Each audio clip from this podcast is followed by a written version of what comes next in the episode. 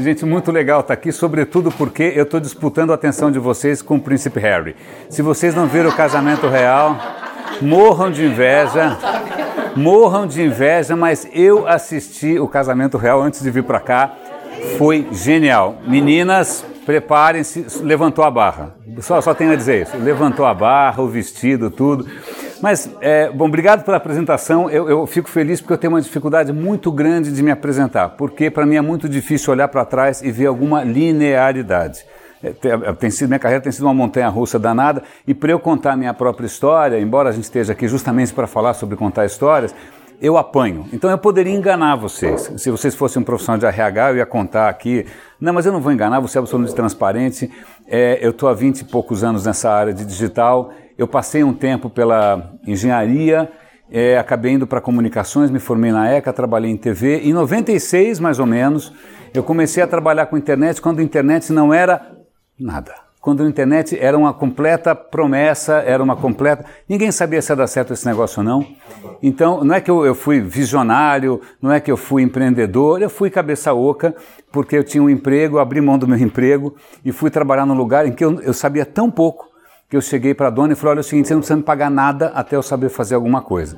Então, assim, juízo, vocês não vão aprender de mim juízo, lamento, né? Eu não sou um life coach, eu não vou dar aqui né, os as 10 mandamentos de você alcançar os seus objetivos, não é isso que a gente está fazendo aqui. Mas sabe o que é interessante? Isso é método, não é preguiça. Eu não trouxe um PPT. Embora vocês vão se apresentar, vocês têm essa tarefa, eu não trouxe um PPT. Entre outras coisas, porque poderia ter acabado a força, como acabou aqui. Eu já me vi nessa situação de você ter ficado quebrando a cabeça para fazer uma apresentação maravilhosa e a parte técnica pifar, aí fica você lá fazendo polichinelo na frente de todo mundo, né, para ver se segura a graça. Mas tem uma questão de método aqui. Para mim, eu gosto, isso é um, é um desafio pessoal que eu me coloco toda vez. Eu faço questão de falar alguma coisa que eu nunca falei. Não vou trazer um PPT aqui empoeirado Aliás, o bom de PPT, se fosse papel, papel amarela, né? Se, alguns PPTs que a gente vê são tão velhos que eles deviam estar amarelados, mas não. Então eu faço questão de tentar compartilhar com vocês reflexões mais, mais recentes e também a minha visão sobre algumas experiências anteriores. Então, falando do casamento da, da, da, do príncipe Harry de manhã, da menina lá, que eu esqueci como é que chama, é, tem uma lição genial. Tudo impecável. Um dia de sol em Londres, melhor do que aqui, pasmem, né? Tudo maravilhoso, impecável, todo mundo chegando no horário, Rolls Royce e tal. E aí vai lá o chefe da igreja, sei lá o que, anglicana, falou aquele ritual todo, séculos de história tal. E para minha surpresa, e acho que para surpresa de muita gente, a Me Meg, que ela chama? É, Megan. A Megan, é, ela acho que fez questão de trazer um pastor evangélico negro. O cara roubou a cena. Eu não estou brincando, assistam, foi de arrepiar, porque imagina aquela coisa toda amarradinha, certo? Britânica, tradição, a rainha. O cara roubou a cena no gogó, no improviso. Eu chorei pra cacete, é lógico, super emocionante. E aí, para completar, no final desse cara falando, teve um coral negro cantando Stand By Me. Então eu já fiz o spoiler, já estraguei tudo, mas tudo bem. Assistam. Foi genial. E eu acho que tem tudo a ver. Na verdade, eu estou gravando por uma razão simples que me surpreendeu. Eu produzo muito conteúdo desde sempre. Porque tem uma coisa meio, meio iluminista, meio idealista, meio otária, como você preferir, porque para mim essas coisas hoje em dia estão mais ou menos no mesmo patamar. Mas, bom, tem uma coisa meio que eu sempre quis compartilhar tudo que eu produzo. Eu não quero ir para a cova sem ter compartilhado alguma coisa que eu pensei. Então, se vocês entrarem, procurarem no YouTube, tem 900 vídeos meus, não é uma metáfora, tem 900 vídeos. Eu tenho um, podcast que tem 900 episódios, eu tenho um, um, um como é que chama? Um podcast diário, diário. Eu todo santo dia gravo 10 minutos. O que, que eu ganho com isso? Nada. Eu não ganho, depois eu passo as URLs. Eu não ganho nada, mas para mim é um exercício bárbaro, para mim é, é quase um, uma devolução, uma gratidão com, com gente que eu aprendi, né? Você aprende de tanta gente, por que você não devolve? Né? E também me força sempre a estar repensando as coisas. Né? Então, esse cara, esse pastor, que fez um discurso absolutamente genial, é, é, muito, isso é uma ironia, né? Quer dizer, já foi sensacional, para mim pelo menos, ver o Obama ser presidente num país racista, e aí de repente você vê um pastor negro né, comovendo todo mundo numa igreja de um antigo império. Né? Então, pô, você fala, cara, que legal essa história. E ele tinha uma mensagem só. Se você assistir, você vai perceber que ele vai, ele começa com uma mensagem, ele vai, vai, vai, dá uma volta danada, faz uma coisa gigante para bater na mesma tecla. Bum! Gênio. Eu acho que isso tem algumas lições para a gente aqui. Eu vou contar por quê. Vamos ver se eu consigo costurar essa história. Minha mulher é advogada, tá bom? Tem clientes corporativos tal. E ela sempre diz o seguinte: quando você tem sabe, um julgamento, uma audiência, sei lá o que, você tem que levar uma testemunha, certo? Certo. Aí o que, que você faz? Você, como advogado, você orienta a testemunha. Ó, vai lá, veja bem, veja bem o que você vai falar. Não vai dar tiro no pé, não vai fazer que nem o Trump, né? não vai fazer dar tiro no pé tal. E ela contou uma coisa curiosa, que o tipo mais difícil de você orientar são as pessoas que são inteligentes demais. E também engenheiros. Tem engenheiros aqui? Engenheiros eu vou contar por quê. Eu digo isso, sabe por quê? Porque eu também fiz engenharia. E quando você faz engenharia, você faz tem uma prova cabeluda, né? Aquela prova medonha, né? Satã fez a prova, e aí só tem uma resposta certa. Tem uma fórmula e uma resposta. Você errou, quê, dançou, é zero. As notas são quantidades 0, 5, 10, não tem 6,3, não tem.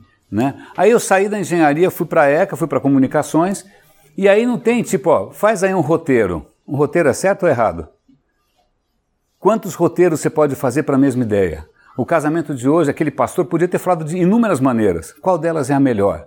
Então você sai de um mundo que é complicado, que é o mundo da engenharia, mas que tem uma resposta, e você vai para um mundo que é complexo e que tem inúmeras respostas. Então é, como eu te falei, quando você vai orientar um advogado, sabe qual é o, um engenheiro, sabe qual é o problema? O cara tem o afã de contar tudo de, contar absolutamente como tudo funciona, o que às vezes é um pesadelo. Porque todo mundo, o cara é CDF, ele é um super CDF, então ele acha que ele tem que vomitar absolutamente tudo para tirar 10. Certo? Quando a gente vai se apresentar, a gente corre um risco muito parecido. Vocês gestaram, né? Ficaram nove meses, para parir alguma coisa, né? Uma ideia sensacional. E aí você acha que você tem que fazer um PPT, que é como se fosse um trabalho de escola em que você tem que tirar 10 porque você ticou todas as caixas. Porque você colocou 56 slides com letra miúda, porque tá tudo lá. Não tem como o cara não te dar 10, cacete. Você colocou tudo lá, tá certo. Certo? Depende. Né? Porque se você tiver, você mesmo tiver que assistir um troço desse, você se mata. Né? Então vocês estão diante de um, de um desafio curioso que é um ritual, porque isso não deixa de ser um ritual, eu já vou chegar nesse ponto aqui, num ritual relativamente cruel, porque as regras são meio insanas. Por que, são três minutos ou quatro minutos? Porque são cinco? Porque não são seis. Sei lá, os caras inventam umas regras. Né? O cara vai inventar uma regra bizarra, você vai ter que se conformar. Né? Por que, que o Twitter são 140 caracteres? Sei lá, você vai ter que se conformar. As regras não são suas. E aí, as pessoas que estão te assistindo também têm critérios que você não tem ideia. Então, é uma situação que não é simples. Eu já passei por isso. Eu espero até que, que uma, uma das recentes experiências que eu tive sirva para vocês. Então esse, esse momento está chegando aí e de novo não é uma questão se o PowerPoint está correto, não é uma questão se a ideia para em pé que nesse macarrão aqui. Eu também já tive que fazer isso. Eu não lembro como eu resolvi, não sei se eu comi o marshmallow. Eu sei que o macarrão está cru, então não é um, uma boa opção. Mas a questão é, todos têm esse desafio. Né? E nessa hora, eu acho que isso é um pouco da natureza humana, e infelizmente muita gente está explorando isso, em tempos de incerteza surgem pessoas com fórmulas mágicas, certo? Então vocês podem ver por aí N manuais, N vídeos, né, 10, como fazer uma, uma apresentação do tipo TED. TED para mim foi uma das piores coisas que já aconteceu no mundo. É lógico que tem TED legal. Grandes pessoas já fizeram TEDs legais. Mas o TED virou uma coisa que em inglês chama formulaica. O que, que o TED é? Uma pessoa absolutamente carismática, com uma apresentação rigorosamente calculada para dar um pouco de emoção e ele sai correndo. Ele sai correndo. Não tem tempo de reflexão, não tem tempo de debate, ele não tem que se preocupar com sabatina. Então vou contar um episódio aqui curioso. Uma vez Esse é, um, é, o modo americano de ser, né? O TED. Showtime, folks, né? Disneylândia, rojão, acabou. Boom. Eu fui ver um outro modelo, voltando para a Inglaterra, um modelo britânico. A, a, Royal Society, que é uma instituição absolutamente sagrada, né? solo sagrado, ela tem uma série de programas e debates. E a fórmula é diferente. Então, numa dessas apresentações da Royal Society, o cara, o mediador, trouxe um americano para falar uma nova visão sobre a educação. Educação, cara, as mina pira. Se você quiser assim, realmente que as pessoas, você fala assim, a educação está errada. Sim, a educação tinha que ser diferente. Sim, aí ele sai correndo. Né? Aí todo mundo acha que está na mesma página. Esses grandes temas são assim. Né? Você fala desses grandes temas, todo mundo acha que está na mesma página. Bom, o rapaz fez uma apresentação, muito carismático, claro, fez uma apresentação mostrando o quanto a educação é um horror, porque imagina as criancinhas estão sendo, parece aquela coisa do Pink Floyd The Wall, né? Que vocês não viram, que vocês são muito novos, mas tudo bem. Que eu estou martelando na cabeça das crianças e tal. Ai, tadinhas das crianças. Aí como é que tem que ser educação? Ah, a educação ideal é assim, assim, assado. Oh, se fosse TED, acabava. Mas não era TED. Então o que aconteceu? O mediador falou: olha, parabéns, muito bem. Você mostrou o A, você mostrou o Z. Eu quero saber o B. Como é que eu faço para ir do A para o B? Como é que eu faço para ir do B para o C? E qual é o Y antes do Z? Não, veja bem, aí o cara amarelou, porque ele não estava acostumado a ser sabatinado. E na sequência, que isso que é muito legal dessas coisas da Royal Society, abre para a plateia, e a plateia, pá, lasca. Tá? Então, é, grande parte do que a gente vê sobre como se apresentar, como fazer uma apresentação matadora, etc e tal, funciona até a página 3. Funciona nesse esquema TED que você sai correndo e deixa todo mundo encantado, até, até o cara começar a pensar de novo, né? Vem outro louco e aí você sai de lá encantado, eu fui para a Singularity University lá em 2010 e lá é mais ou menos assim. Você fica encantado, encantado, encantado, encantado, aí você volta. Aí você volta para o Brasil e a vida é uma lama, mas tudo bem, é assim funciona. Eu falei lá para os caras, eu falei, vocês estão deixando a gente aqui, eu ia usar uma metáfora chula para fenômenos que acontecem com o corpo masculino, mas deixa para lá. Você me deixou muito empolgado, agora eu, vocês deviam me ensinar como é que eu volto para o Brasil e faço alguma coisa acontecer. Estava comentando com a Ana agora há pouco, falei, olha, vocês estão aqui falando um monte de coisa. Eu falei, eu, eu, numa das ocasiões, um cara falando sobre Big Data, Big Data e a inovação da disrupção. Eu falei, pô, que legal, então isso pode ajudar o governo a tomar boas decisões? Eles riram de mim. Porque para americano, o governo não existe. Eu falei, desculpa, tio, de onde eu venho, se a gente não conseguir impactar o setor público, que é uma coisa que a gente estava conversando, se a gente não mudar a regra do jogo, a gente pode fazer quantos protótipos a gente quiser. A gente vai estar brincando. Aqui você muda as coisas, né, indo para Brasília, mudando a lei, etc e tal. Tá? Então eu, eu, eu um pouco com os caras lá. Então aqui vocês estão prestes a, eu não conheço a ideia de vocês, eu sei que são cinco grupos, mas vocês estão prestes a ter que se expor diante de um cenário que é desconhecido. Eu não sei quem vai entrevistar vocês. Eu já tive do, dos dois lados da banca. Né? Uma vez me chamaram, é, a Microsoft tinha. Eu trabalhei um tempo na Microsoft, uns amigos meus. Ó, oh, René, a gente tem aqui uma aceleradora. Eu não entendo nada disso. Esse ecossistema de startups, eu, eu, eu, não entendo, mas eu sei que tem uma coisa chamada aceleradora, tem uma incubadora. Incubadora para mim sai pintinhos, mas eu, sei lá. Sai... Ok, mas tem uma coisa dessas, e olha, você vai ter aqui várias startups vão se apresentar e a gente queria que você fosse um dos juízes. Eu falei, cara, eu não entendo, eu não entendo de dinheiro. É, eu já vi ideias maravilhosas, eu achei que não ia funcionar. A primeira vez que eu vi o YouTube, eu falei, quem vai querer vídeo de gatinho? Ninguém. Né? Errei. Então eu falei, cara, eu não tenho nenhuma. Mas me botaram lá de qualquer maneira, para vocês verem que vocês estão sujeitos. Pode ter alguém lá que nem eu, que não, né, que não tem nenhuma autoridade para falar sobre o assunto. Então eu vi algumas pessoas pagarem mico, o mico que vocês vão pagar. E eu já tive que estar do outro lado também. Então, para trazer uma memória mais recente, é, eu, eu, trabalhei um tempo na Local Web e a Local Web tem um evento que ela faz anual e esse ano o evento abriu com o fundador do Waze. Quem aqui usa o Waze? Muita gente. O Waze nasceu em Israel, certo? Estava lá o cara que inventou essa história. E a ele lá, super carismático, que fala daqui, fala, o mesmo PPT que ele deve ter rodado 500 vezes, né? Que PPT não amassa, não risca, mas tudo bem. Tá lá. É maravilhoso estar aqui nesse que país que a gente está mesmo? Ah, aqui vai Brasil, isso, que ótimo estar no Brasil, estou super excitado. Aliás, por que que americano fala I'm so excited? Toda vez eles estão super excited. I'm so excited to be here. Eu falo, cara, isso eu não posso falar em português porque as pessoas vão olhar para ver se é verdade ou não. Não dá para falar. Mas ele estava super excited to be in Brasil. E aí ele falou, falou, falou, falou. E aí ele começou a falar como investidor. Falou, eu vendi o Waze por não sei quantos bilhões de dólares para o Google, parabéns. Mas eu continuo investindo tal. E aí ele começou a dar dicas para quem é empreendedor. Né? E aqui fica um, um parêntese, eu sou relativamente desconfortável com mitologias em geral. Toda vez que alguma coisa começa a virar, é que eu já vivi uma bolha. Espero que vocês nunca tenham passado por uma bolha. Uma bolha é uma mitologia gigante que uma hora explode. Né? Então, eu, toda vez que eu vejo alguma coisa com cara de bolha, eu acho que criou-se uma certa mitologia em cima desse negócio de startup. Eu não sei, estou meio desconfortável, mas virou um culto essa história. Um culto, inclusive, com verdades, com método. Ele estava lá contando as mesmas coisas de sempre. Não, porque o empreendedor, quando ele tem que se apresentar isso, quando tem que se apresentar aquele. Em português, claro, ele cagou um monte de regra. Né? E aí ele falou, falou, falou quais eram as regras. E aí veio a hora das perguntas. Eu não posso ver microfone, não mencionem Freud, eu agradeço, obrigado, mas eu vejo o microfone e fico excited. E eu falei, posso fazer uma pergunta? Pode. Eu falei, tá, tá legal.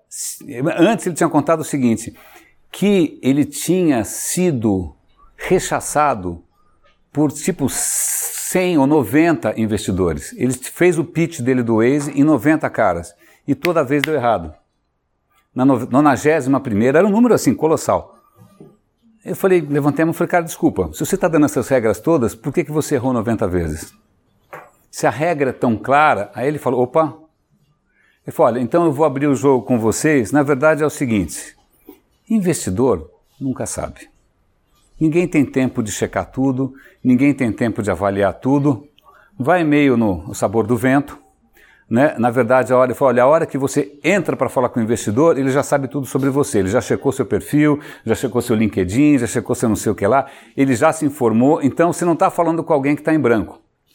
Né? E a, a questão do carisma ou não carisma, ele falou, cara, na verdade é meio loteria, porque esse é um mundo que os caras encaram como loteria. Ele aposta em 20 para ganhar em uma. As outras 19 ele sabe que vai dar errado. Então, esse é um mundo que eu nunca fiquei muito confortável, porque sempre fui um cara de projeto, de entrega, de fazer tal. Minha história sempre foi mais na cozinha, mais nos bastidores, do que na casa. Na, na, fui mais senzala do que Casa Grande, sempre. É, eu só falo muito porque eu sempre gostei de falar, mas não porque meu papel seja necessariamente esse. Então acontece o seguinte: a gente vai estar, tá, por mais que eu, que, eu, que eu dê eventualmente alguma regra, orientação, ou seja o que for, a gente está diante de um cenário que é um pouco aleatório. Eles vão ser justos? Talvez sim, talvez não. Vão ser pacientes? Se você for bem vestida, se você for mal vestida, se botar um bonitão, se botar uma bonitona, se botar um feinho, isso pode impactar? Sim ou não? Mas eu acho que tem algumas coisas que podem ajudar, que são as seguintes. E nisso eu tenho que agradecer, de uma certa maneira, uma, uma certa, um treinamento formal que eu tive já o privilégio de passar. Eu já fui porta-voz de empresa, e aí você passa por uma coisa chamada de Media Training. Alguém já fez Media Training aqui? Media Training ensina você a falar com repórteres, ou com a mídia em geral. E a questão é a seguinte: nenhum repórter é seu amigo, parta desse princípio. Então, por mais legais que eles sejam, eles querem que você dê com a língua nos dentes. Né? Então, você tem que ser treinado para isso, porque a gente é brasileiro, bobo, acha que o cara é seu amigo, que você vai dar um nó no cara, e no fim. Então, eu já passei por isso, não é fácil. E a segunda coisa, você é repórter? Ah, então, não é isso? O jornalista tem amigo? Nenhum amigo tem jornalista. Ele fica direto chamando o pessoal pro bar. É, com o microfone, eu tô brincando. Eu sou de comunicação também, imagina, eu fiz comunicação. A segunda questão é a seguinte: quando eu estava na, na, na, Microsoft, parte do nosso papel era justamente falar com o público, fazer apresentações e tal. E veio uma vez um gringo em inglês treinar a gente. E todo mundo acha que fala bem pra caramba, entendeu? Eu não preciso de ninguém me ensinar, eu estou super bem, eu domino, tal. Até você passar por um mínimo de sabatina. Aí você balança. Então a gente fez alguns exercícios legais. Primeiro, enquanto você está falando, o cara fala, não, olha, ele contrapondo. E aí depois a gente fez um exercício que a gente pode tentar fazer aqui, que é o seguinte: os meus colegas, eu ia lá na frente falar a minha apresentação, os meus colegas tinham que ficar fazendo pergunta hostil. Que na Microsoft é fácil fazer pergunta hostil, é a coisa mais que você mais ouve. Né? Vai trabalhar lá para você ver. É, então, aí, cara, isso dá uma desestabilizada. Como é que você reage com perguntas que te desestabilizam? Né? Como é que se de repente está lá apresentando, essa é a coisa mais imbecil que eu já ouvi na minha vida. Né? Que, o, Jobs fazia isso, o Bill Gates fazia isso. Você está falando, o cara fala, essa ideia é imbecil. É, mas ele faz isso para comprar bem baratinho. Bom. O Jobs fazia para comprar barato, porque ele era ótimo, depois ele copiava. Ele e o Bill Gates faziam isso, é diferente. Mas que para quem está de qualquer maneira é, recebendo isso, como é que você não perde o jogo de cintura? Como é que você faz também, recentemente? Então vou contar duas histórias aqui.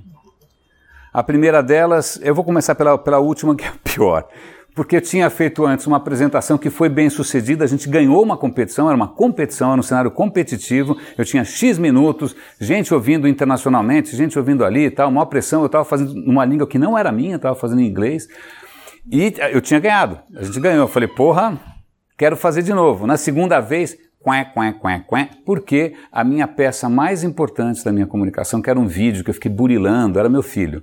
A máquina travou. Inapelavelmente. Então aquilo que eu estava contando para ser minha bala de prata, esquece, sobrei eu no gogó. Né? Não ganhei, e eu não sei se foi por causa disso ou não, mas são outros 500. Então eu vou começar por, essa, por esse final, porque eu acho que ele tem a ver com uma coisa que é da natureza humana.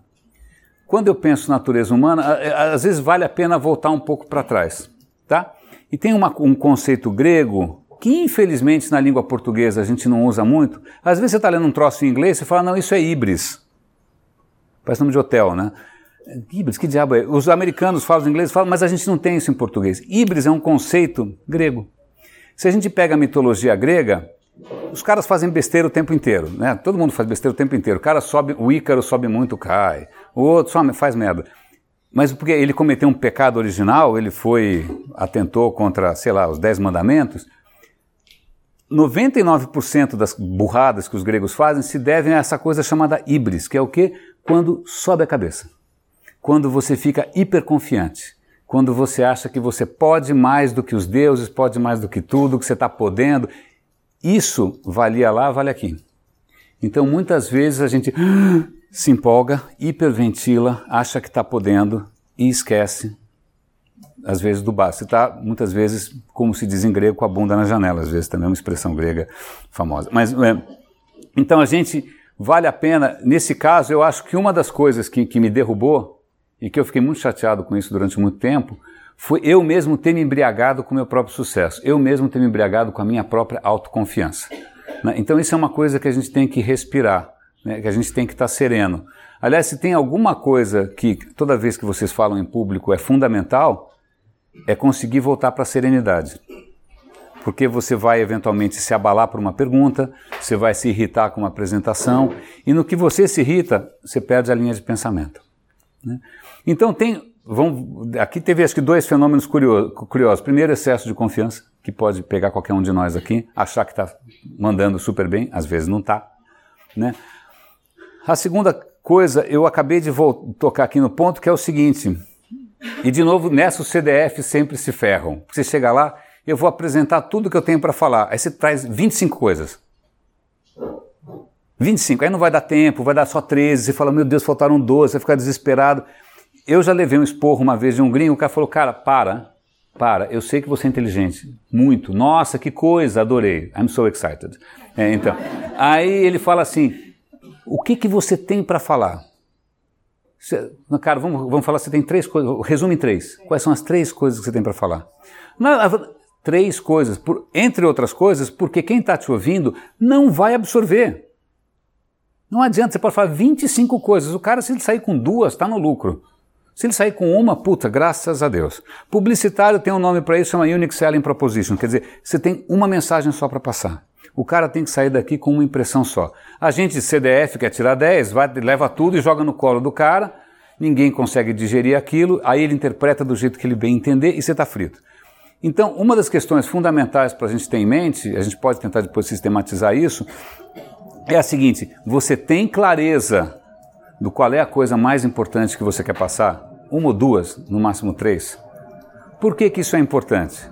Não só porque você vai estar tá sempre preocupado se o cara do outro lado vai sair com isso na cabeça, mas é, se você perder o pé, vai acontecer qualquer coisa. O zíper quebra, qualquer coisa, né?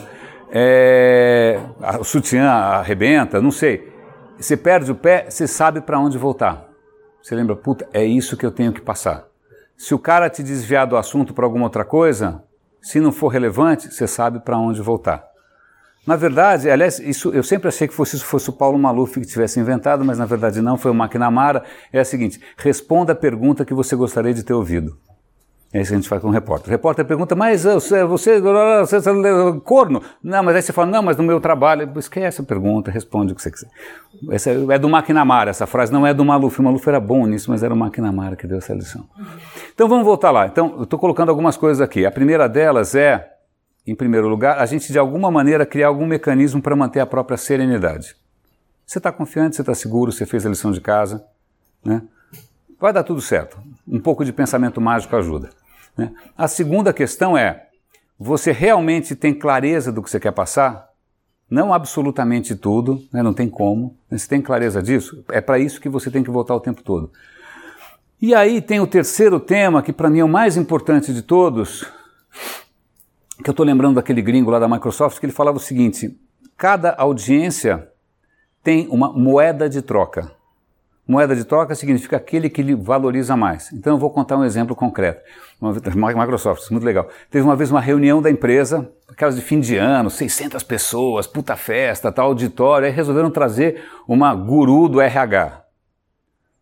Bom, eu não vou comentar sobre RH, deixa para lá, esse é outro departamento. É uma guru do RH e veio com um discurso super bonito, super bacana, aquela coisa emotiva tal. Ela pegou, o que ela achava que fosse o grande momento, ela pegou o microfone e falou: Mas no final do dia, o que, que realmente conta? Alguém lá atrás gritou: Dinheiro na conta! Acabou, acabou, acabou. Ela estava falando com o time de vendas. O time de vendas, em português, em grego também, cagou. É assim, é dinheiro na conta. Não adianta falar de coisa soft para o time de vendas. Não tem o que fazer. Aqueles caras ali eram todos muito, muito tubarões. Ela errou. A coisa foi tão vexaminosa que acabou. Já foi pausa para o almoço, acabou, acabou a palestra da menina, ela saiu correndo. Então o que acontece? Cada audiência tem sua moeda de troca. Por exemplo, se eu estivesse falando aqui com profissionais de software livre, os caras estão preocupados em dinheiro na conta? Funciona diferente funciona diferente. Eles estão preocupados com o respeito dos pares, eles estão com, com, a própria reputação, eles querem estar envolvidos em coisas bacanas. Não adianta eu falar de dinheiro na conta. Agora, se eu falar disso para um pessoal que mexe com lá, startupeiro, que o cara está pensando em growth hacking, etc. e tal, a audiência é outra. Então, a gente tem que ter, às vezes, clareza disso. O nosso, quem está ouvindo do outro lado, a nossa startup, ele não está interessado se você é inteligente, ele está olhando o corpinho. Ou não, não está interessado no corpinho, está interessado se você é inteligente. Ele não está interessado se a tua ideia vai salvar o mundo. Esse último projeto em que eu realmente né, miquei, a minha ideia ia salvar o mundo. Eu fui, eu fui, fui pink o cérebro, eu confesso, eu fui totalmente pink o cérebro, tá? Acontece. A outra startup era uma startup de motoboy, basicamente, que não ia salvar o mundo. Mas o que acontece? A audiência tinha uma empresa de logística, a empresa de logística falou: foda-se o mundo, eu gostei desse negócio de motoboy e ganhou um negócio de motoboy, embora não vá salvar o mundo. Então, ah, se a gente come bola com relação ao que a nossa audiência efetivamente pensa, ou como, o que, que ela valoriza, isso pode ser letal, ou pode ser a chave. Então, eu vou contar o episódio que eu acho que foi que deu certo. Depois tem os links para passar, se vocês quiserem assistir, tem a palestra inteira lá. O que acontece? Eu estava envolvido num projeto que era um projeto para a cidade de Medellín. Alguém conhece Medellín aqui? Colômbia? Sou do de Narcos. Cartagena? De Narcos. Tá, então, esse é o problema. Todo mundo conhece só a parte ruim. Meu pai ficou apavorado, foi, achou que eu fosse morrer e tal. É, eu fui, claro. Fui várias vezes, aliás. É, aliás, Cartagena é muito legal. Para passar as férias é ótimo. Meninas é ótimo. O Mar do Caribe é ótimo. Cartagena é legal. Mas o que acontece? A Colômbia virou a página. A Colômbia era coisa do Pablo Escobar, né, narcotráfico. Eu conheci médicos lá em Medellín, falaram, nós somos os melhores médicos do mundo em medicina de guerra. Falei, por quê? Atentado à bomba, metralhadora. E sabe o que, que a gente é bom também? Transplante. Falei, por que transplante? Porque chega um garoto de 18 anos aqui com um tiro na testa. O que, que você faz? Transplante. Aí você fala, uau! Então os caras saíram de uma situação muito mais dramática que a nossa, A gente vai hoje para Medellín. Medellín é a capital da região da Antioquia, que lembra muito São Paulo, uma coisa meio trabalho, empreendimento, né, etc e tal. E Medellín ressuscitou. É uma cidade linda, as pessoas estão super orgulhosas, super bonita, segura. Tem lá seus desafios, claro que tem, mas e super empreendedora. Né? E Medellín chamou uma consultoria gringa, da qual eu fazia parte, nascida da Singularity University e tal, para rever os, os processos da cidade. Não leia meus pensamentos agora, inclui baixo calão, não é bom. Porque é o seguinte, na boa, quem somos nós gringos para cair de paraquedas numa cidade e achar que um hackathon vai mudar o mundo? Desculpa, não. Não é assim. Essa ilusão de hackathon mudando o mundo, gringo, gringo, os caras não falavam nem espanhol, meu Deus do céu. Então como é que se chama um monte de gringo para em 10 semanas parece uma coisa meio imperialista, né? Vocês que são meio. Nós chegamos aqui, nós sabemos tudo, nós temos uma metodologia aqui em 10 semanas. Tudo que vocês, incompetentes, preguiçosos, latinos, etc e tal, que só ficam dançando despacito, é. Eu, achar, eu não gostei da história, mas mesmo assim, essa vez a gente participou e eu fui. Eu fui responsável por fazer o pitch final era um projeto na área de saúde, que é uma coisa que vocês estão envolvidos, certo? Certo. E aí o meu grupo era meio descoordenado, eu não estava liderando o grupo, mas mesmo assim eu falei, bom, já que está tudo meio, eu vou, na boa, eu vou tentar emplacar a minha ideia aqui. E o que acontece? Saúde. A questão é, a Colômbia tem, ou tinha, não sei, um dos melhores sistemas de saúde do mundo. O sistema é, é público, todo mundo tem acesso à saúde, quem tem mais banca quem não tem. Cara, o sistema é desconcertantemente bom mas o sistema estava começando a não aguentar mais a pressão, então eles queriam de alguma maneira tornar isso melhor. Pô, primeiro que eu não sabia disso, já imaginei que fosse tipo aqui, né? Mas não, não era legal. E aí, essa consultoria que eu trabalhava era baseada em tecnologias exponenciais, que eu acho lenda, só para constar. Então, eu lembro que o outro grupo estava pensando no Watson, nisso, naquilo, em coisas exponenciais, e eu falei, cara, desculpa, o que eu quero aqui é outra coisa. Eu não quero curar quem está muito doente, eu quero evitar que as pessoas fiquem muito doentes. Eu quero tentar mudar comportamento, eu quero tentar mudar a cultura, eu quero que as pessoas tenham uma vida mais saudável. Essa é a minha ideia, tá bom? Mas era, eu sabia que era muito arriscado. Por quê? Porque essa é uma pegada que só nós que somos latinos podem pensar. E eu vou fazer um parêntese para explicar por quê. E é nesse, eu quero chegar exatamente nesse ponto, que é o ponto de cultura que é o ponto com quem você está falando. Tá? Eu estava comentando com, com ela ali, com a Ana, que existe um pesquisador, a gente pode achar, eu posso até achar o site do cara aqui daqui a pouco, é, o cara se chama Gerd Hofstede. Ele é um pesquisador, ele é, sei lá se é sociólogo, alguma coisa ólogo, né? É, e ele queria comparar as culturas do mundo. Existem várias culturas, certo? Como é que você compara, cara? Eu, minha ideia é ter alguns critérios, um número finito, limitado de critérios, para poder comparar. Aí ele começou a fazer o trabalho dele, só que era só mental. Falou, porra, cara, eu queria viajar o mundo para poder né, validar. A IBM tem escritórios no mundo inteiro, certo? Certo. A IBM chegou para o cara e falou: ah, meu, seguinte, a gente tem uma cultura corporativa sólida, para não dizer engessada, mas tudo bem, vamos dizer sólida, né, para não dizer asfixiante, vamos dizer sólida, é, e eu tenho que fazer essa cultura funcionar na Tailândia, na Argentina, meu, e é difícil né? não vou falar. É difícil. Então eu falei, quer passear pelos nossos escritórios? E o cara circulou pelos escritórios. E aí, ele, em cima disso, ele chegou primeiro a quatro critérios que eu não vou lembrar porque eu estou ficando gaga. Mas o primeiro era hierarquia, e vocês não sabem o. Hã? Ah, desculpa. Hierarquia era o primeiro, super legal. Alguém já trabalhou com projetos no México? Você é mexicano? Então, México era o topo. Bárbaro isso, bárbaro. O México estava no topo dos países em que a questão da hierarquia era mais importante. É ou não é? A questão de. Eu, eu já trabalhei lá, é impressionante. Você tem uma relação de hierarquia fortíssima. Se você ignora isso, você está frito. Certo? Certo. É, tem o jeito certo de falar com a pessoa certa. Agora, você pega o oposto, que sei lá, país tipo Holanda, são países muito horizontais. Então, um dos critérios de hierarquia, o segundo era a relação com o sexo oposto, que muda bastante também. O terceiro é a relação com incerteza. Alguns países arriscam mais, outros menos. Tinha um quarto que eu não lembro o que, que é. Mas o quinto deles eu acho genial, que era o seguinte: ele nunca tinha pensado nisso até ele ir para a Ásia. Qual era o quinto critério? Que na Ásia é diferente? Relação com o tempo. Porque asiáticos pensam o tempo de maneira diferente. Eles pensam mais a longo prazo, quando você pega um americano, ele pensa mais a curto prazo. Né? Então o que acontece? Quando eu fui falar essa apresentação na Colômbia, o que, que eu me toquei? Eu era o único não gringo. Eu era o único não americano ou europeu. Se tinha polonês, tinha o diabo a quatro, tinha americano, canadense, diabo. mas latino, Joe. Lo latino sou Joe.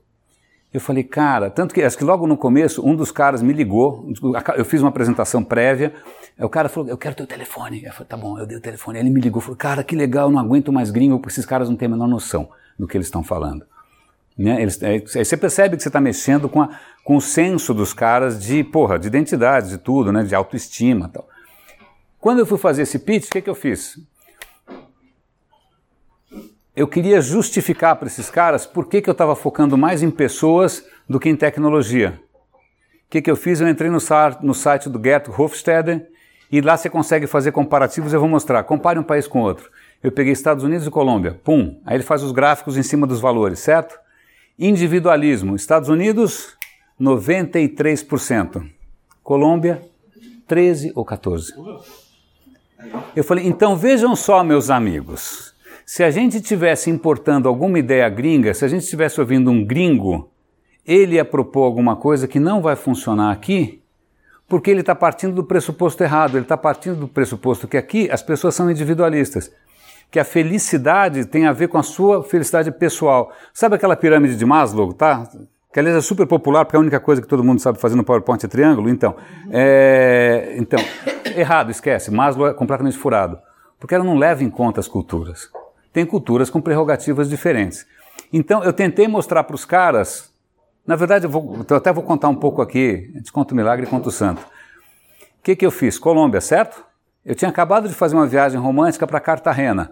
Comecei a apresentação com fotos de Cartagena. Eu falei, cara, esse é um país absolutamente desconcertante para mim. Eu não estava preparado para isso. Então você já começa a conectar com os caras na questão do que? Da autoestima. Os caras amam o próprio país mais do que a gente. Né? A segunda coisa, na hora de tentar achar uma argumentação para o meu projeto, que tinha a ver com saúde, o que, que eu achei? Um trecho do Gabriel Garcia Marques falando sobre saúde. Falando, falou, olha, quando eu volto para minha cidade, quando eu volto para o meu povoado, eu me sinto conectado, nada disso se compara a nada. Pronto, comecei com Garcia Marques e comecei falando bem da Colômbia. E aí eu vim com essa história de o quanto para o povo latino a questão do pertencimento, a questão do, do, da sociedade, a questão da comunidade é importante. Isso tudo deu não só um fundamento, entre aspas, racional, mas deu um fundamento afetivo para aquilo que eu queria dizer. Metade, metade do jogo para mim estava meio ganho nessa história. Porque de uma certa maneira eu até me distanciei dos outros. Falei, olha, eu tenho mais autoridade para falar aqui porque esses gringos não entendem nada. Aliás, eu tenho inúmeras anedotas dessa história de gringo falar, olha, não vem contar que aqui é diferente é tudo igual. Eu posso contar umas 20 dessas. E é diferente, a gente sabe disso. Né, as coisas que funcionam. Eu contei uma piadinha para ela que, que, que, eu adoro. É, tinha no jornal, quando era moleque, uma história em quadrinhos de um viking, que era o Agaro Terrível. Quem lembra do Agaro Terrível?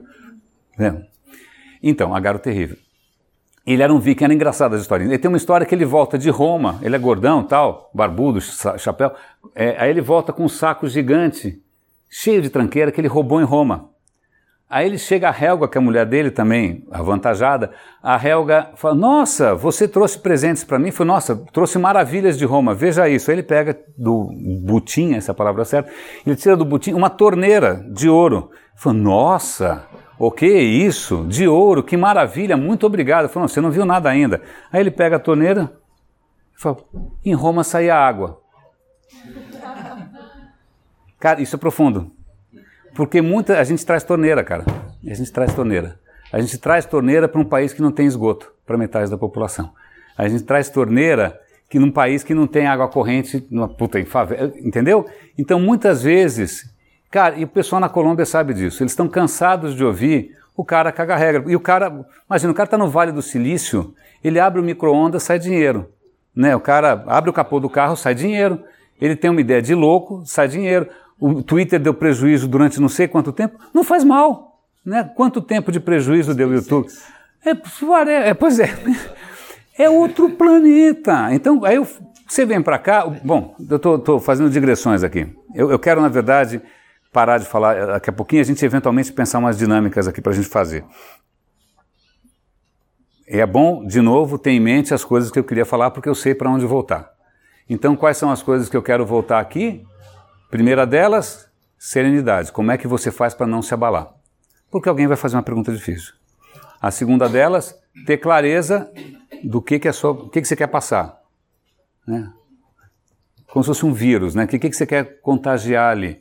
E a terceira delas, que aí tem a ver não com a sua mensagem, mas como você passa a sua mensagem. Porque isso tem a ver com quem te ouve. Se eu sei que eu vou ser ouvido basicamente por investidores, cara, dane-se salvar o mundo. Agora, se eu sei que na audiência tem gente da área médica ou do setor público, a lógica é outra. Então isso muda, mesmo que eu tenha a mesma ideia, eu posso comunicar de maneiras diferentes. Isso, para quem trabalha com comunicação, é um exercício interessantíssimo. Como é que você conta a mesma ideia para audiências diferentes? Se eu tivesse aqui, eu lembro uma. Posso contar uma anedota pessoal? Uma vez me chamaram para fazer um evento, era Feira do Empreendedorismo Sebrae em BH. Lá fui eu sozinho, mochilinha e tal. Cheguei, cara, era um evento enorme, enorme, enorme. E na plateia tinha um cara falando sobre geração whatever, geração Y, né? E aí ele mostrava a filhinha dele mexendo no iPad, né? Olha só essa nova geração. Tá, eu estava lá, olhei a plateia, não tinha nenhum Mac. Eu falei, esse cara não sabe o que está, não tá, sabe o que está falando. Ele está achando que aqui é Vila Olímpia, ele está achando que isso daqui é Itaim, ele está achando que ele está, não sei onde ele acha que ele está, mas ele está na Feira do Jovem Empreendedor do Sebrae de BH. Né? E ele está falando como se estivesse falando no Vale do Silício.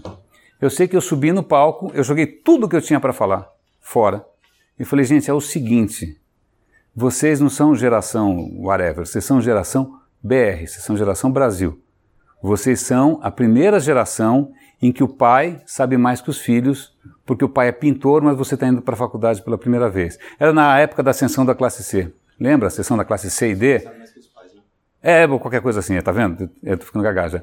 É, é a primeira vez que os filhos estão tendo, se formando quando os pais não têm formação nenhuma. Né? É, é, Cara, isso é uma revolução. Isso não está acontecendo no Vale do Silício. Isso está acontecendo aqui.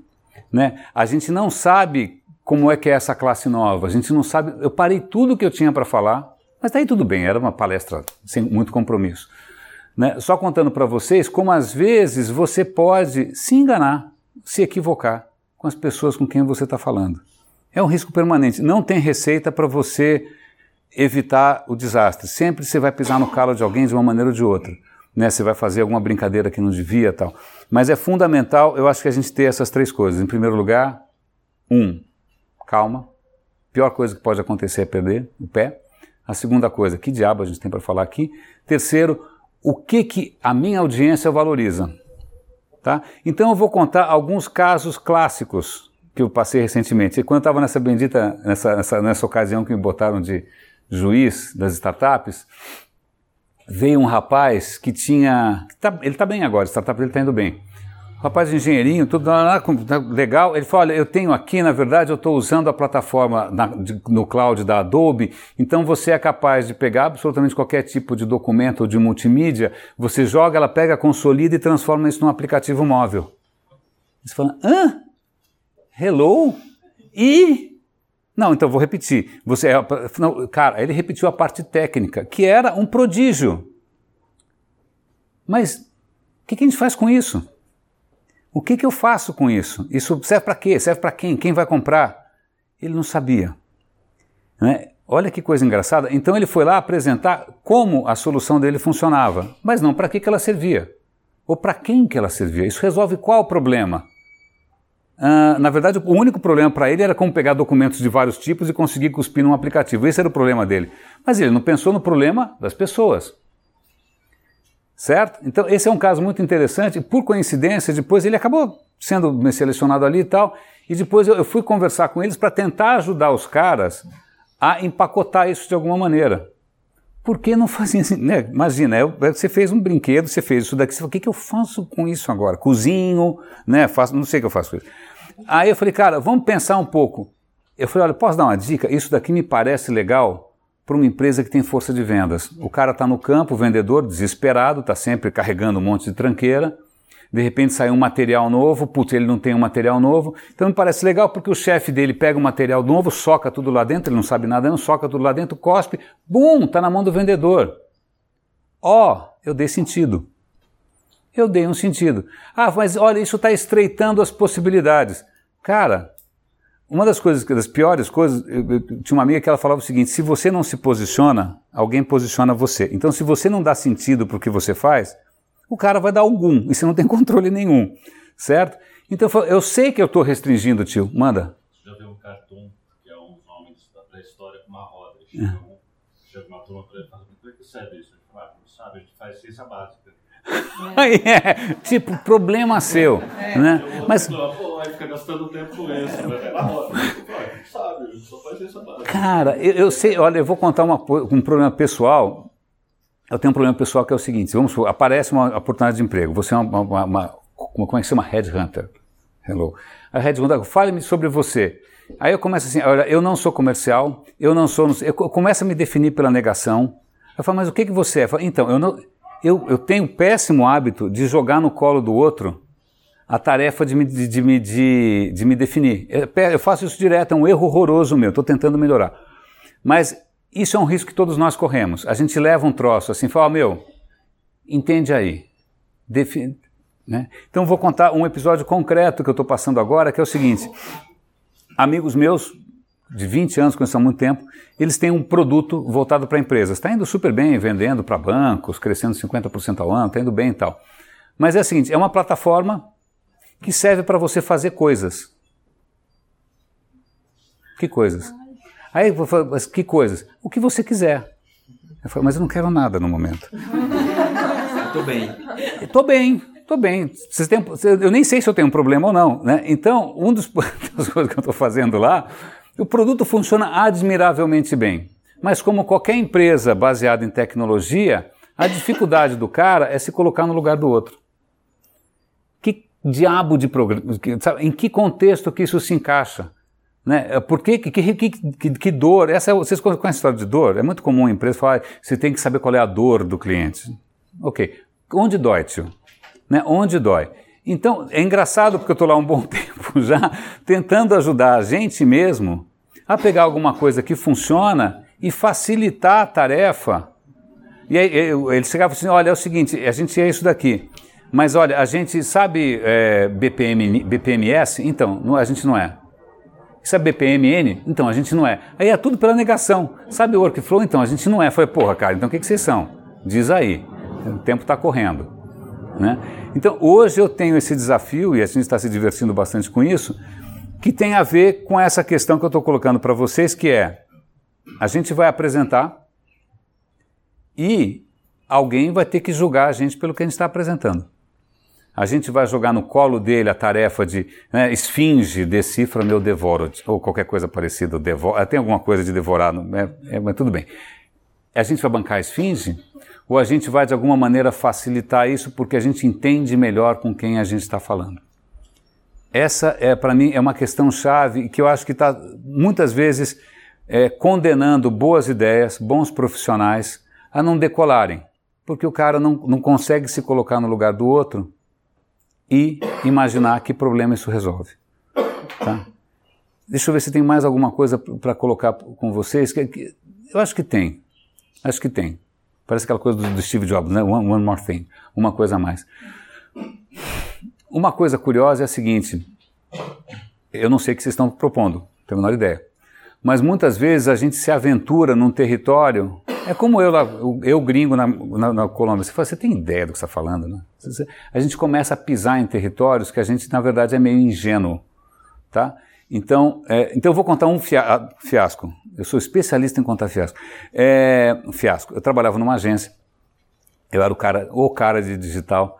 na época. E aí o cara falou: olha, é o seguinte, a gente tem um cliente que é uma seguradora no Rio, meu, os caras odeiam a gente, a gente está super mal na foto.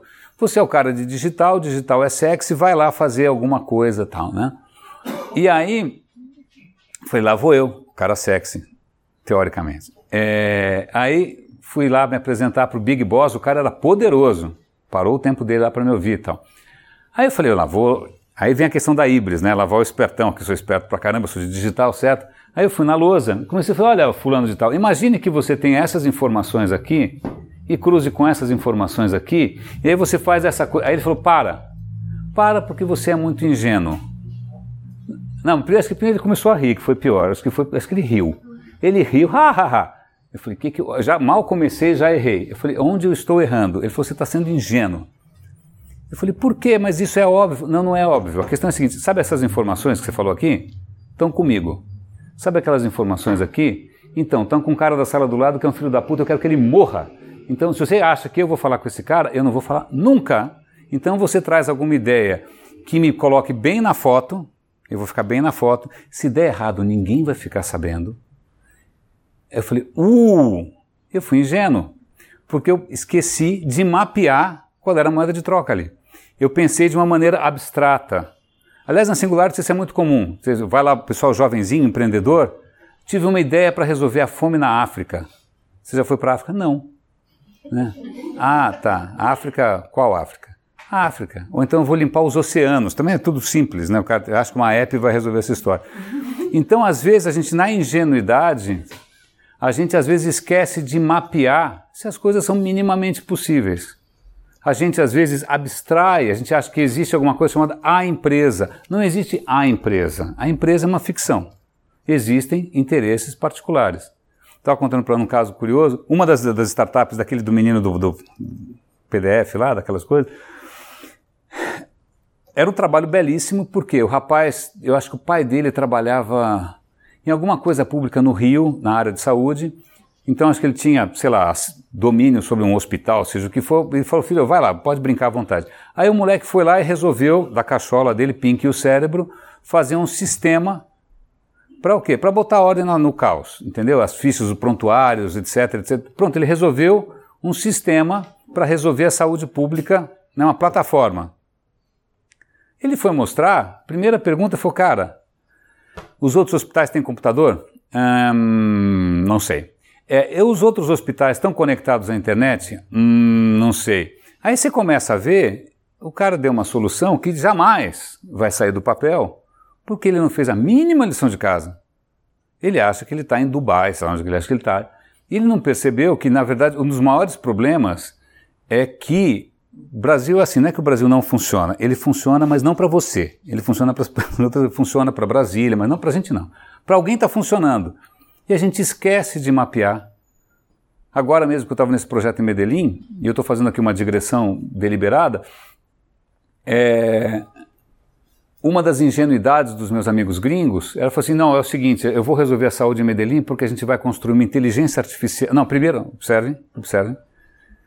Nós vamos mapear o DNA de toda a população, 3 milhões de pessoas, por que não? A gente vai pegar esse DNA de todo mundo, vai colocar numa inteligência artificial que vai criar um modelo preditivo de todas as doenças que vão acontecer com todas as pessoas, e essa inteligência artificial vai conectar com médicos, hospitais e laboratórios. Aí você fala: para, para, para. Aí porque você vai perceber o seguinte: que na verdade, às vezes o problema não é técnico, às vezes o médico não quer compartilhar a ficha do paciente porque ele tem medo de processo. O hospital não quer transparência porque ele está enganando a indústria de seguro. Então, algumas, alguns pilares da sua ideia podem ser completamente furados porque a gente está sendo ingênuo com relação a como o mundo funciona. O mundo não está esperando que o seu cérebro iluminado vá lá. Não, tem gente tão inteligente quanto, só que com outras agendas. Né? Então, às vezes, a gente é um pouco. Né? Você sabe disso. Eu vou resolver todos os problemas do mundo. Falei, cara, para, não resolve, tá bom assim.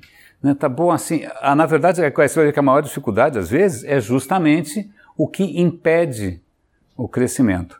Então vamos voltar, só para a gente, é, para eu encerrar aqui e tentar voltar para os pontos fundamentais aqui dessa história.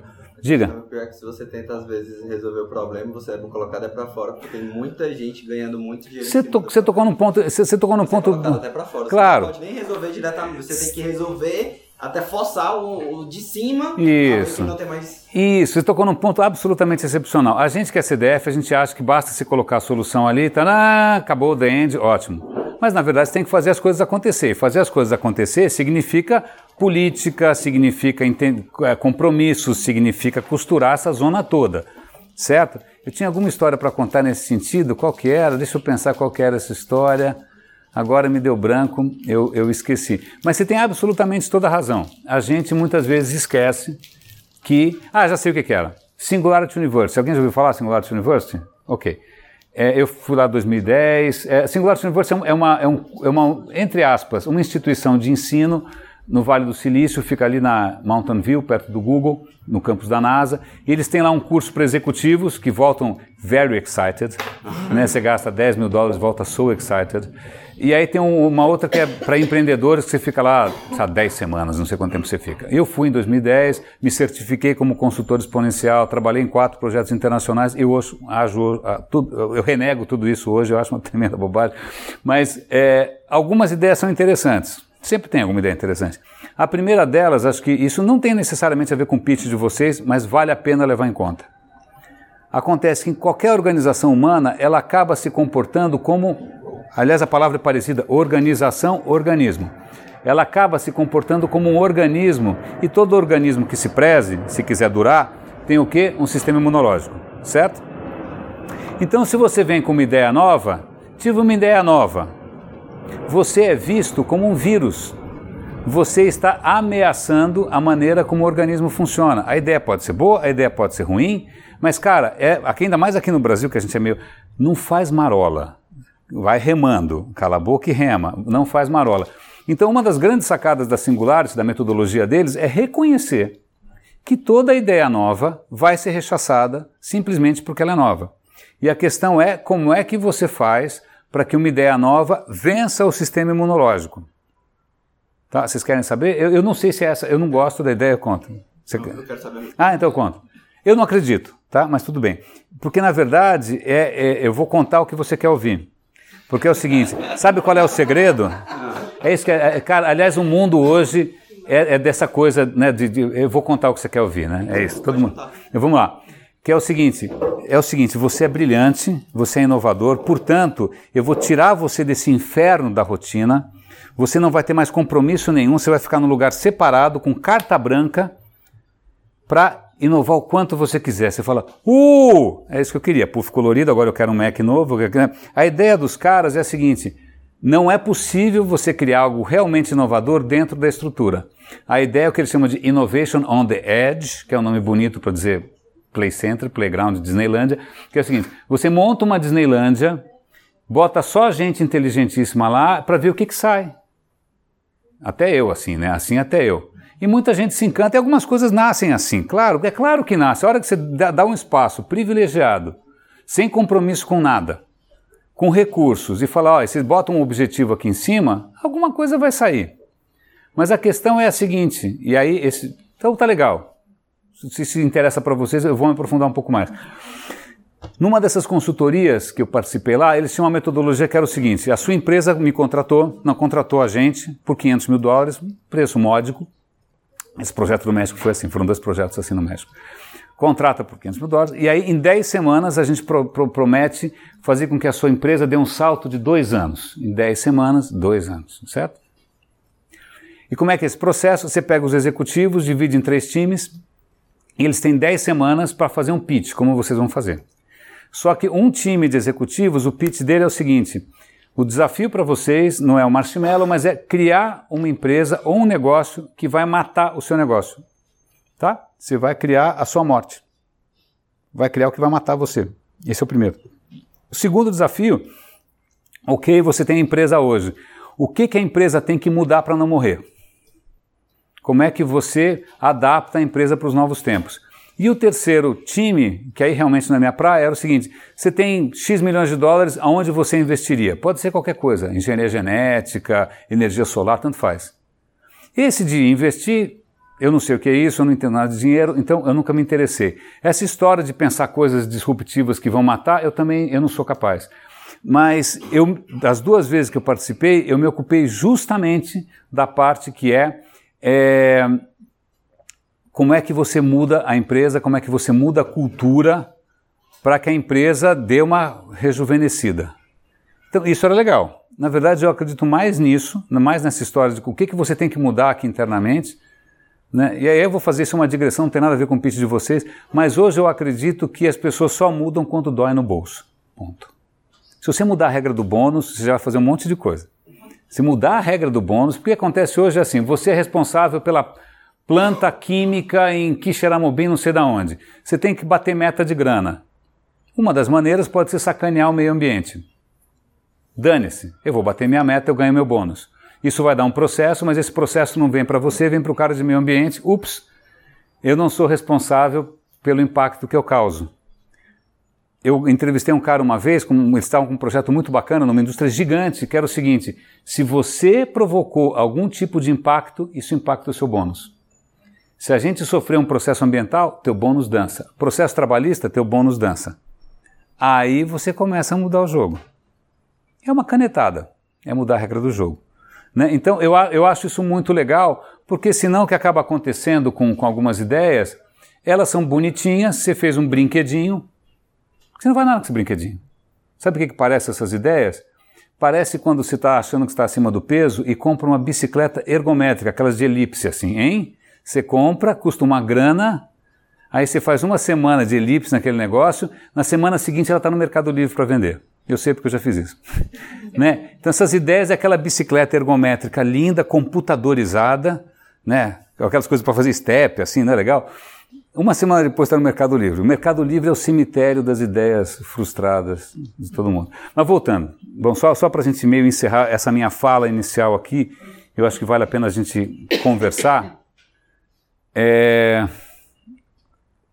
O que vocês têm é, é uma situação diante de vocês, uma situação muito peculiar, né? É uma situação relativamente imprevisível, porque a gente não sabe com quem que a gente está falando. Né? As regras não foram vocês que criaram. Pode acontecer desgraça, acabar a força, acabar o BBT e tal. Mas acho que tem algumas maneiras da gente se garantir. Tá? Vou voltar. Primeira ideia, primeira coisa é você real, você vai a pessoa mais adequada ou vai alguém que é nervoso, neurótico, agressivo? Não. Tem que ir a pessoa mais adequada para se comunicar. Primeira questão. Segunda questão, vocês têm clareza de qual é a única coisa que tem que ficar na cabeça das pessoas ali.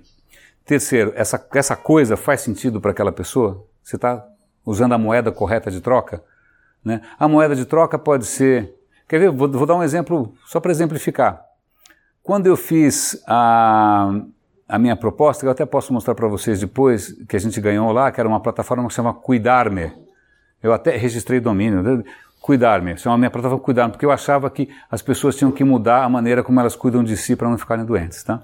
Então era uma plataforma em que as pessoas recebiam informações, trocavam figurinha, tinha um aplicativo, vinha conteúdo, nice. Antes da, da, de eu fazer meu pitch, eu fui conversar com um dos caras lá de Medellín que trabalhava numa mega seguradora. O cara falou, meu, adorei. Eu falei, por quê? Porque eu não sou da seguradora, eu não consigo me colocar no lugar dele. Por duas razões. Primeiro, se as pessoas não ficarem doentes, é o meu sonho. O sonho de um seguro de saúde é que ninguém fique doente nunca. Para de comer trash, né? Então, para, pelo amor de Deus, não fique doente, senão eu vou gastar dinheiro. A segunda questão é, é a seguinte: eu tenho conteúdo pra caramba que eu gero sem parar, mas eu não tenho como colocar isso na mão das pessoas. Então, você criou uma plataforma que me abre um canal para eu falar com a pessoa certa na hora certa, do jeito certo, do jeito que eu quero, para evitar que ela fique doente. Falei, ups, acertei.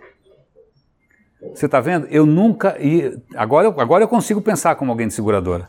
Mas antes eu não conseguia. A minha ideia, por acaso, ressonou ressonar é uma palavra boa, é, de ressonância, com um problema, com uma dor de um negócio que tinha interesse naquilo que eu tenho para fazer. Falou, cara, eu preciso de um canal para me comunicar e para colocar. Porque eu fico gerando conteúdo, eu ponho naquela televisãozinha do consultório, né? Eu ponho no folhetinho que você pega na entrada. Cara, pff, ninguém está nem aí. Né? Então, é, às vezes a gente se surpreende, e no, no fim foi bom que eu descobri isso antes de apresentar. Então, às vezes, vale. Eu sei que tem um monte de processo de design thinking, processo tem um monte, metodologias tal, né? Mas, cara, nesse sentido, às vezes vale a pena a gente se expor e conversar com alguém que está envolvido nessa situação para ver se faz sentido, se ressoa. Às vezes pode vir algum insight como esse que eu tive. Por sorte, o cara me falou antes, porque eu usei isso na apresentação. Eu usei isso na apresentação. Falei, olha, que isso interessa para todo mundo, que as pessoas não fiquem doentes. Porque é, se você fica focando só no doente, ah, tem meia dúzia que dá um puta de um, prejuízo desgraçado. Ok, né? Pena, né? Tem gente que ficou muito doente. Mas se a gente evitar que mais pessoas fiquem doentes, é mais legal, né?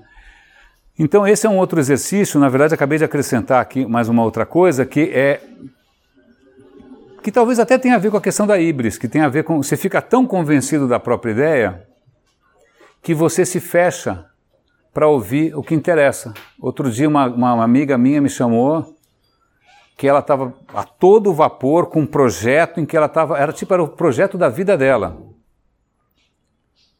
Ela estava realmente apaixonada pelo projeto. E eu não, eu não sou de ficar very excited, sabe assim. Então eu não estava assim very excited quando eu vi o que ela me mostrou. E ela ficou super frustrada. Percebi que acho que até meio abalou, distanciou um pouco. Ela achou que eu fosse achar, nossa, amei, bombou, vai bombar. Eu comecei a fazer pergunta chata. Eu falei, mas espera, quem vai bancar isso? Quem ganha com isso? Da onde que vai vir a grana? Né? Você começa a fazer as perguntas. O que o investidor vai perguntar para vocês? O que, que ele vai perguntar? Desculpa, quem vai pagar esse troço? Qual é o risco jurídico? Essa é uma questão que muita gente esquece. Essa informação, eu vou coletar essa informação Vai ficar com quem? Ela pode ficar na nuvem? De repente não pode, tem coisa que não pode ficar na nuvem, a lei brasileira não permite. Informação financeira você não pode pôr na Amazon. Né? Desculpa, tem questões jurídicas aqui, tem questões de liability, tem questões aqui de. Pensando só, como é que você envolve isso? O cara vai começar a perguntar, oh, você fala, porra, não faz isso, eu estou apaixonado pela minha ideia. Eu amo a minha ideia pra caramba. Não seja mal. Né? Não, não judia de mim. Né? E, e é isso que vocês vão enfrentar. Vocês provavelmente vão enfrentar perguntas que não são muito da esfera de vocês. A primeira, só para exemplificar como isso pode acontecer, quando eu estava lá apresentando o meu projeto de saúde, é, e aí vem de novo a questão da híbris, né? não está de matar isso. O, o, o, outro grupo tinha aquela história, não, que vai ter um, um, uma inteligência artificial que além de ter o DNA de todo mundo tal, ela vai conversar com as pessoas. Se você vai mandar uma mensagem para esse Watson, seja lá quem for, não era nem o Watson, era melhor que o Watson. E ele vai conversar com você e ele vai fazer um diagnóstico. Eu não aguentei. Eu falei, desculpa, isso é ilegal. Você não pode ter uma máquina fazendo isso. Ah, mas o direito um dia vai se adaptar. Eu falei, não, como o direito um dia vai se adaptar? Como assim? É ilegal por alguma razão. Não é? Isso é a máquina errar. Aí tinha outras coisas. Aí alguém perguntou assim: desculpa, mas essa inteligência fala espanhol? Vai falar. Mas o espanhol da Colômbia, a gente tem vários dialetos. Não se preocupe, eu vou programar. Sozinho, claro, em casa, com papel e lápis, né? Então, estou é, contando que algumas perguntas são chatas. E as perguntas normalmente têm a ver quando o cara. A gente tem uma, uma coisa que a gente não pode esquecer embora a gente queira, eu tento todo santo dia, mas a medicação não funciona mais, é esquecer quem está no Brasil. Certo? Certo. Aqui as regras são um pouco outras. Então, quando você vai apresentar um negócio para alguém, a expectativa de retorno do cara não é para daqui a três anos. Não é que nem o Twitter, não é que nem o YouTube que ficou no vermelho um bilhão de anos. A expectativa do cara é grana rápida. Então, durante algum tempo você tem. Você, vamos supor, o cara investiu em você, ele te dá um troco, Aí você consegue fazer tudo, nossa, que maravilhoso. O 99 táxis é de graça para todo mundo. Uhul, uhul, uhul. Aí uma hora acabou, bom, acabou o dinheiro. Agora se vira. Aí o 99 fica desesperado, começa a sacanear o taxista. Bom, mas em suma, aqui, isso me faz lembrar a questão dos critérios culturais, o tempo é outro. Aqui você tem que dar retorno rápido. Aqui você lida com incerteza. Aqui você lida com falta de infraestrutura. Aqui você lida com falta de talentos. Talentos. Por exemplo, uma das, das, das, das, das meninas do meu grupo tinha uma ideia que era fazer uma self-learning platform as a perfect. Como é que é? Vamos lá, é até difícil de falar. Self-Learning Platform as a Service. É, eu falei, o que é self-learning? É baseado em blockchain. Claro, tudo tem que ter blockchain. Hoje, biscoito tem que ter blockchain, porn tem que ter blockchain. Aí eu falei, cara, para, não precisa. Não, não, não, você está sendo retrógrado. Aí eu chamei um cara e o cara falou: Meu, seguinte, você não tem gente na Colômbia para ficar programando esse negócio. Vai encarecer imensamente isso não vai sair do papel nunca. Ponto. Você não está no Vale do Silício, você fala: Quem aqui mancha de blockchain? Ah, gente pra caramba.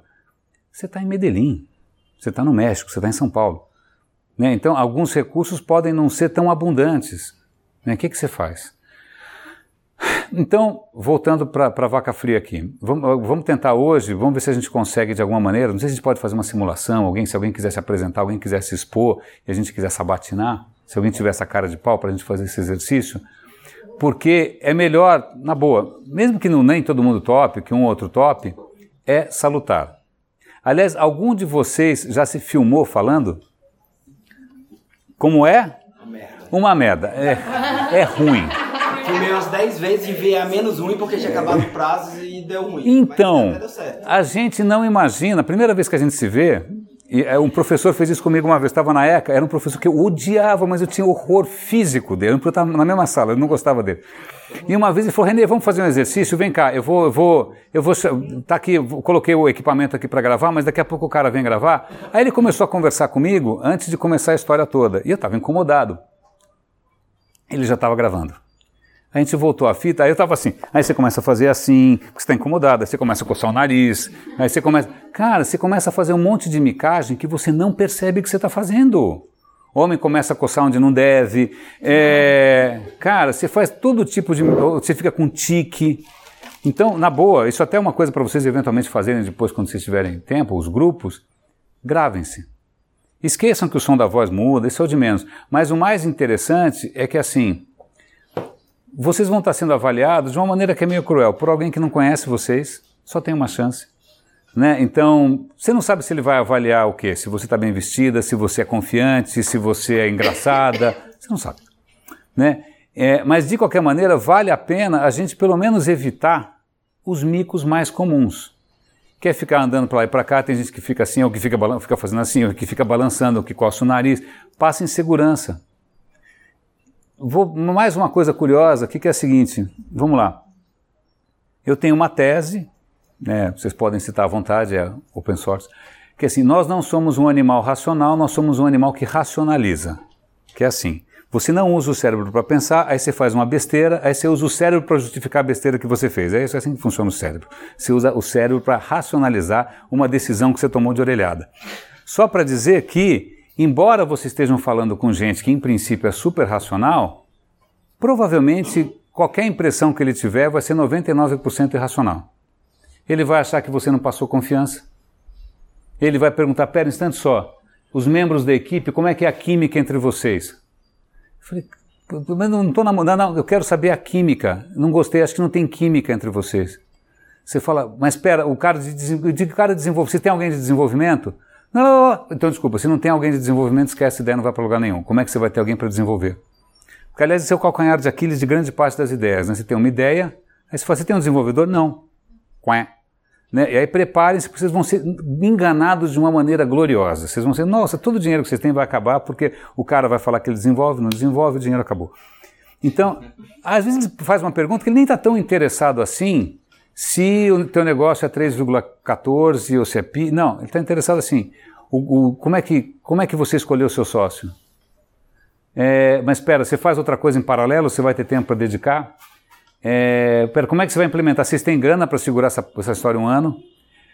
Ah, cara, você fala, desculpa, mas eu, a minha ideia é tão bonita. Ok que é bonita, mas não é, não é isso que você está fazendo aqui. Então, pode ser que tenha gente cruel, pode ser que não tenha. Eu, uma vez, eu, essa história é real, um, um, conhecido, um conhecido não, alguém me procurou no LinkedIn, Renê, queremos conversar com você. Que eu nunca entendi por que, que as pessoas querem fazer isso, mas acontece. Quero conversar com você. Vamos conversar. Fui tomar um café, era uma senhora, e ela explicou, olha que história maluca, o Google tinha feito, acho que era isso, o Google tinha feito um concurso de startups ou de ideias, e quem ganhasse levava um milhão, um milhão de alguma coisa. Como eu nunca vi um milhão, tanto faz ser de dólares, tanto um milhão é um número mágico. Ia levar um milhão. Eles ganharam um milhão. falei, uau. No fim, quando chegou o cara, ele era marido de uma, uma amiga minha, até alguém conhecido. Falei, cara, como que vocês ganharam um milhão? Quando ele contou a ideia dele, eu acho que eles mostraram um PPT com um vídeo bonito. E no vídeo bonito, a ideia era super bacana. Acho que era um médico, um cara super, tipo como se fosse um Varela, Davi, um Varela, um desses médicos carismáticos, que falava: olha, é o seguinte, você tem hoje mães muito pobres essas mães não têm, não sabem educar os próprios filhos, elas não têm uma estrutura que dê apoio, elas estão sozinhas no mundo. Então a gente quer criar uma plataforma para ajudar as mães carentes a criarem melhor os seus filhos. Oh, aí você ouve anjos tocando. Acabou o vídeo, acabou o PPT, um milhão. Aí eu falei, mas espera, como você vai fazer isso? Eu falei, não sei. Eu falei, te deram um milhão? Deram um milhão. Que você vai Aí você começa a pensar, pô, mas você vai fazer que você vai mandar SMS porque a pessoa pode não ter smartphone, pô, mas SMS é caro, da onde está vindo esse conteúdo? Então acontecem coisas loucas, como essa, o cara dá lá uma carta branca porque a ideia é sexy, né? Ou então, às vezes, você vai com uma ideia mais bacana do mundo, ou, sei lá, como eu, que eu tentei salvar o mundo e perdi para uma empresa de motoboy. Então, não é o cenário mais racional do mundo. O que a gente pode fazer é fazer a nossa parte da melhor maneira. Né? Não se empolgar demais com a própria ideia, estar tá preparado para esse tipo de pergunta difícil. Né? Desculpa, mas você, é da área médica? O que, que você entende disso? Né? Você, você, e aí? Você tem alguém que vai desenvolver isso para você? Sim ou não? Né? Pô, pô, ótimo, já dou, um milhão. Um milhão. Um milhão de dinheiros, não sei do que. Então, de bombom, Hã? Até de bombom. Qualquer coisa, um milhão de biscoitos. É, então a gente tem aí, vocês têm um desafio é, é que, é, que eu acho que é, é interessante para todo mundo, mas o que eu, sendo muito honesto com vocês, eu detesto essa coisa formulaica de que eu vou dar aqui a fórmula do sucesso do TED. Isso não, não existe. Ainda mais porque eu já vi de tudo. Eu já vi o cara ganhar um milhão com um vídeo bonito, eu já vi cara apanhar com uma ideia bacana porque ele não conseguiu responder uma pergunta boa. É, às vezes, cara ganha com uma promessa que é praticamente um blefe, um blefe absoluto. Né? Eu já vi, já participei de blefes. É, você pensa que é um blefe, mas na cabeça do investidor, ele está apostando. Né? Então, uma, uma delas vai dar certo, sim ou não. Então, tem uma certa tolerância a erro. Mas, de qualquer maneira, tentando fechar aqui, para a gente é, partir para uma interação um pouco mais aberta, eu acho que o fundamental é, é a gente levar em, em, em consideração o que está acontecendo ali. O que está acontecendo ali é você está sendo julgada, você tem muito pouco tempo, você não sabe muito bem quem, quem são as pessoas e quais são os critérios, e você tem que, no espaço de tempo muito curto, conquistar corações e mentes. Essa é a questão. Eu digo Corações e Mentes não só porque era o nome de um filme ruim dos anos 70, mas porque é, não assista ao filme mais triste do mundo. Passe longe. É, mas porque é isso. Eu sei que naquele primeiro caso lá em Medellín, a história ressoou por causa do aspecto soft, entendeu? Essa coisa de, pô, você tá. Tanto que eu fiz um storytelling, se vocês quiserem, quer que eu mostre para vocês? A gente tem áudio aqui? Vamos, vamos ver se a gente vai conseguir mostrar, peraí. Tá aqui, tá aqui, tá aqui. Ó, o que, que eu fiz? Eu, na verdade, eu até. Como é que a gente faz aqui? Tem que conectar alguma coisa? Ah, se ele puder me ajudar, vai ser ótimo. É, acho que a máquina dormiu aqui. É, você me ajuda aqui, queridão? É só para mostrar uma coisa que está online. Que acontece? Eu venho da área de comunicação, então para mim é muito fácil produzir material de comunicação. Ainda mais que as plataformas estão muito simples. Eu fiz alguma coisa que foi meio. Eu tirei da cartola um coelho é, que fez uma puta diferença. O que, que eu fiz? Um vídeo. Eu fiz uma animaçãozinha de dois, três minutos. Ninguém nunca tinha feito. Fez tanto sucesso que a partir dali o vídeo passou a ser obrigatório para todo mundo. Todo mundo passou a ter que fazer um vídeo de pitch. E eu fiz essa, essa aba que está a segunda aba. Você consegue clicar aí. Eu não consegui clicar. Travou? Ah, eu passo para vocês depois também, é facinho. Se a gente conseguir passar, até que é legal. Mas o que, que eu fiz? Eu, eu, na verdade, eu falei, cara, o que, que eu tenho? Isso até que é interessante para vocês de uma maneira geral. O que, que eu tenho que os outros não têm? O que, que eu tenho que os outros não têm? Eu estou numa competição, cacete. Quais, coisas que eu, que eu tinha que os outros não tinham? Um, eu falava espanhol. Dois, eu sou latino. Três, eu conseguia produzir esses vídeos todos. Quatro, eu consigo engajar super fácil. Engajei com todo mundo. Ah, isso aí. Oba. Se você puder tocar esse vídeo, colocar em tela cheia aí. Coloca em tela cheia. Ah, oba. Não. Ó, oh. oh, tá em inglês, tá, gente? Desculpa. Mas esse foi o videozinho que eu fiz, tá? Ó. Colômbia é o terceiro, no, no, no ah, o terceiro em felicidade, eu não sabia disso, eu pesquisei. Como é que a gente faz esse sistema melhorar? Fazendo o bem-estar contagioso. A minha proposta é essa: contagiar o bem-estar. É, ó, 10% dos pacientes corresponde a 70% dos, dos custos e 80% das doenças pode ser prevenida por um estilo de vida melhor. O que significaria economia em pesos, certo? Então eu falei de dinheiro, falei de saúde, eu falei, olha, o meu projeto é com manter pessoas saudáveis. Vamos fazer o bem-estar contagioso, né? Aí, ó, uma persona, Maria Rodrigues, é, criei uma persona, Maria, ela nasceu numa cidade pequena, ela veio para Rio Negro, que é a cidade cheia de sonhos, é, mas ela ficou grávida e agora ela é uma mãe solteira. Então inventei um personagem muito, infelizmente, muito comum. A Maria tem que equilibrar dois empregos e a maternidade para fazer com que, as contas, que ela feche as contas, muito difícil. Ups, ups, ups, ups, ups. Você consegue. Deixa eu voltar um pouquinho o vídeo aqui? Isso, deixa eu voltar um pouquinho. Mais um pouquinho, mais um pouquinho. Ó, então, ó, quer ver? Ó, o que está acontecendo com a Maria? A Maria está estressada, está cansada, está engordando, né? É, não vão chorar, pelo amor de Deus. Ah, e agora a Maria tem superpoderes com Cuidar-me. Por que, que Cuidar-me dá superpoderes? Porque a gente está trazendo ela para a revolução mobile. Né? É, ó, Cuidar é um aplicativo gratuito que não impacta o plano dela de dados. Isso foi muito importante. Essa é como o aplicativo funciona. Eu fiz o protótipo, é fácil fazer. É, você pode instalar, vocês podem instalar na hora, instalem aí, é falando, ó, oh, caramuru. Ó, o Cuidar-me pode fazer um chat com ela, vai perguntar se ela está se sentindo bem, se ela não está se sentindo bem, se o filho dela está se sentindo bem. O, a plataforma vai mandar reminders para ela lembrar dos compromissos médicos, dos remédios. É, ele vai mandar dicas como é que ela pode comer de uma maneira saudável e onde ela pode encontrar atividades saudáveis no caminho para o trabalho. Né? Isso é importante. É, ela pode, vai ter dicas de como cozinhar com a culinária local, aproveitar os ingredientes locais e tudo isso dá ideia melhor sobre um melhor modo de vida. Maria pode encontrar comunidades de pessoas com os mesmos problemas, o filho dela tem asma, sei lá, e ela vai inclusive ajudar ela a emagrecer. Né? Maria, cuidado e põe o bem-estar da Maria no centro. Né? Ela vai se sentir melhor do que nunca. O que mais vai falar agora? E a gente vai ajudar a Medellín a ser um dos campeões do bem-estar e a gente quer escalar isso para o país inteiro. Né? Então a ideia era até fazer uma competição nacional de bem-estar. Acabou, acabou. Eu fiz esse videozinho, obrigado. Para antes que entre alguma coisa bizarra. Casamento real, sei lá. Que aliás foi bem bonito, vocês têm que assistir. Cara, essa foi uma. Eu tirei da cartola isso. Ninguém estava esperando que eu fizesse um videozinho, ninguém estava esperando que tivesse uma persona, ninguém estava esperando que tivesse uma musiquinha, que é um chiclete de ouvido. Até hoje eu lembro essa raio de musiquinha.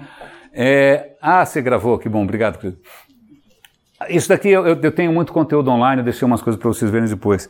Então eu tirei, o que acontece? Eu explorei alguma coisa que eu tinha que os outros não tinham. Você é mexicana, isso pode ser interessante, pode pesar a seu favor.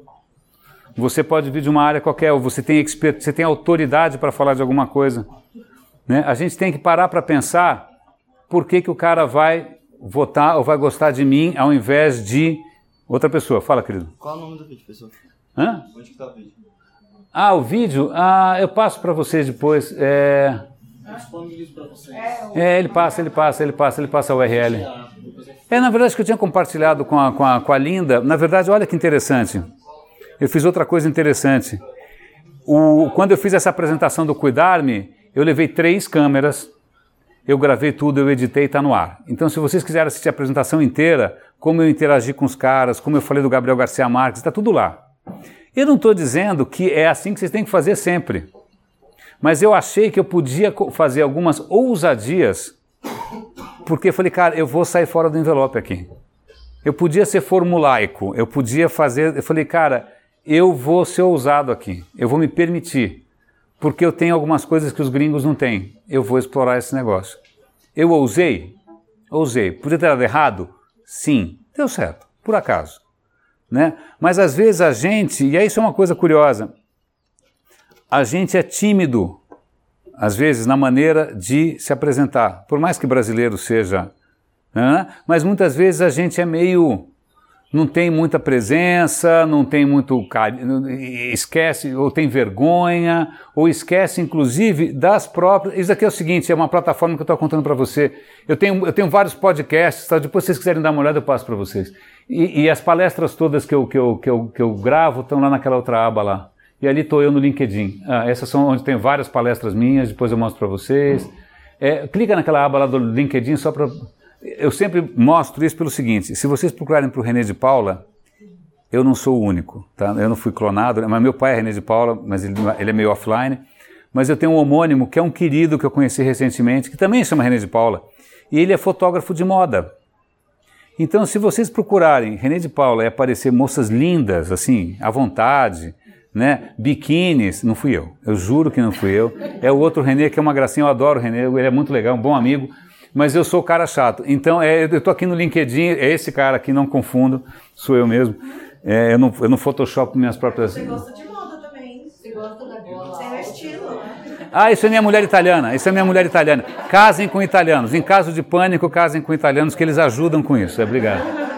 Porque essa história de dress code, para mim, eu tenho vários tipos de pesadelo. Um dos pesadelos é com dress code. Eu sempre sonho que eu estou com a roupa errada. Meninos, era isso que eu tinha para eu fiz várias digressões. Espero ter sido, sei lá, espero ter de alguma maneira provocado aí algumas incertezas. O principal é que é incerteza. Pô, será que realmente eu, eu consigo segurar a onda? Será que realmente eu consigo tocar corações e mentes? Será que realmente eu tenho clareza do que eu quero passar? É essa incerteza que eu quero passar para vocês. Né? Porque é, isso vai provocar vocês a, a, a, a exercitar a correr atrás de mais informação, a ter um pouco mais de segurança e fazer um showzinho. Né? De novo, não precisa ser show, não precisa ser TED, né? sobretudo porque vocês vão ser sabatinados. Posso contar uma história real? Eu trabalhava numa agência, foi a última agência que eu trabalhei, porque nunca mais, nunca, nunca nem, nunca, acabou, morreu, não, não mais, não brinco mais. Mas aí eu, a agência tinha uns videocases, a apresentação era maravilhosa, espetacular, era uma agência, videocases impecáveis. Então quando eu ia fazer uma apresentação na SPM, tudo era lindo, né? Aí um dia eu fui falar, fui apresentar para um prospect, que era um, um, um inclusive amigo meu, que é o Romeu Bussarello na Tecnisa, o diretor de marketing da Tecnisa. Aí eu cheguei eu lá com o Mac branquinho, aí eu fui abrir o Mac para mostrar e falou, nem abre. Ele falou, não, mas é legal. Nem abre. Eu falei, não, porque todo mundo vem com o Mac branquinho, com apresentação linda. Eu só tenho uma pergunta para vocês. Vocês são Bozo? Para quem não lembra, Bozo era um palhaço da televisão. Certo? Na verdade eram três, um era cocainômano, mas não vem ao caso. É... Então olha só que engraçado. Eu cheguei pronto para fazer sucesso, o cara não deixou eu abrir a máquina. Eu falei, quero saber o seguinte, vocês são Bozo? Porque todo mundo vem aqui e fala coisa bonita. É você que vai entregar? Eu preciso de gente que entrega, esse povo não entrega nada. Eu falei, ups, não vai acontecer isso com vocês, vocês vão estar dentro ali de, uma, de um certo ritual. Né? Mas como às vezes a gente se surpreende. Uma última anedota, eu juro. Eu, eu, como eu sempre trabalhei com empresas de tecnologia, eu sempre tenho que falar com desenvolvedores. Quem é desenvolvedor aqui? Quem é desenvolvedor normalmente sente no ar, assim, ele cheira você, não é desenvolvedor. Não é, não é. É fake. É fake, não é desenvolvedor. É muito gozado, tem uma tole... os caras realmente percebem de longe, de longe, né, até pela roupa tal, que não é desenvolvedor. E isso muitas vezes é um problema, porque o cara não quer te ouvir. Né? Aí eu lembro que uma vez eu fui fazer uma palestra numa faculdade de tecnologia tal, e minha mulher ia me pegar, ia me dar carona. Ela chegou mais cedo, ela entrou, foi assistir e sentou no fundão, sem falar nada. Aí chegou, é, eu comecei a falar, ela falou que tinha dois caras na frente, e um deles falou assim, eu acho que é viado. Aí o aí outro, aí outro falou assim, é viado e cheira. então, tudo pode acontecer, né? Nenhum, nenhum dos dois. É, mas é só para contar para vocês. Ó, eu sou muito fácil de achar, na verdade, é, quase qualquer plataforma, Facebook, Twitter, Instagram, LinkedIn, se você procurar por René de Paula, cadê? Ó, René de Paula ali, Sou eu, LinkedIn sou eu. Eu tenho, eu tenho muita coisa online, eu publico muita coisa. É, normalmente, eu estou gravando essa daqui, essa palestra, primeiro porque eu, eu, eu sempre tento compartilhar essas coisas, que acho que é importante. Mas a segunda coisa, que é bizarra, uma vez eu estava em casa, em casa, de dress code zero, camiseta branca, descabelado, uma luz horrorosa, eu resolvi gravar uma das coisas que eu falei para vocês, sobre palestras, sobre como palestrar e tal. E publiquei no YouTube achando, cara, é o meu vídeo que tem zilhões de visualizações. Eu falei, mas o vídeo é horroroso, é péssimo, eu faria melhor hoje e tal, mas eu deixo ele lá, porque aí eu fiquei, aí que eu percebi o quanto hoje é importante como as pessoas são. E quando as pessoas estão inseguras, elas procuram no YouTube. É isso que elas fazem. Né? Como consertar a TV de plasma, né? Estou com comissão ali, é tudo vai no YouTube. E curiosa, é por isso que eu estou gravando isso na esperança de que seja útil para mais gente. Então era isso que eu tinha para comentar com vocês. Acabou. Era isso. Né? Agora a gente pode conversar, a gente pode fazer, sei lá, o, dinâmicas tal. Vocês podem, por favor, fazer perguntas, porque que, que realmente é, é, eu não sei nada de vocês. Né? Eu cometi essa ousadia de falar com vocês sem conhecer. Eu tinha uma vaga ideia, conversei com a Linda, conversei com a Ana e tal, mas então se vocês quiserem compartilhar, o que, que vocês querem fazer, quais são as ideias, quais são os receios, né? o que, que, que vocês acham que vai pegar, Manda, manda, manda. É, obviamente conhece o Prezi. Claro, conheço o Prezi. Não sei que não, é, não tem fórmula. Tá.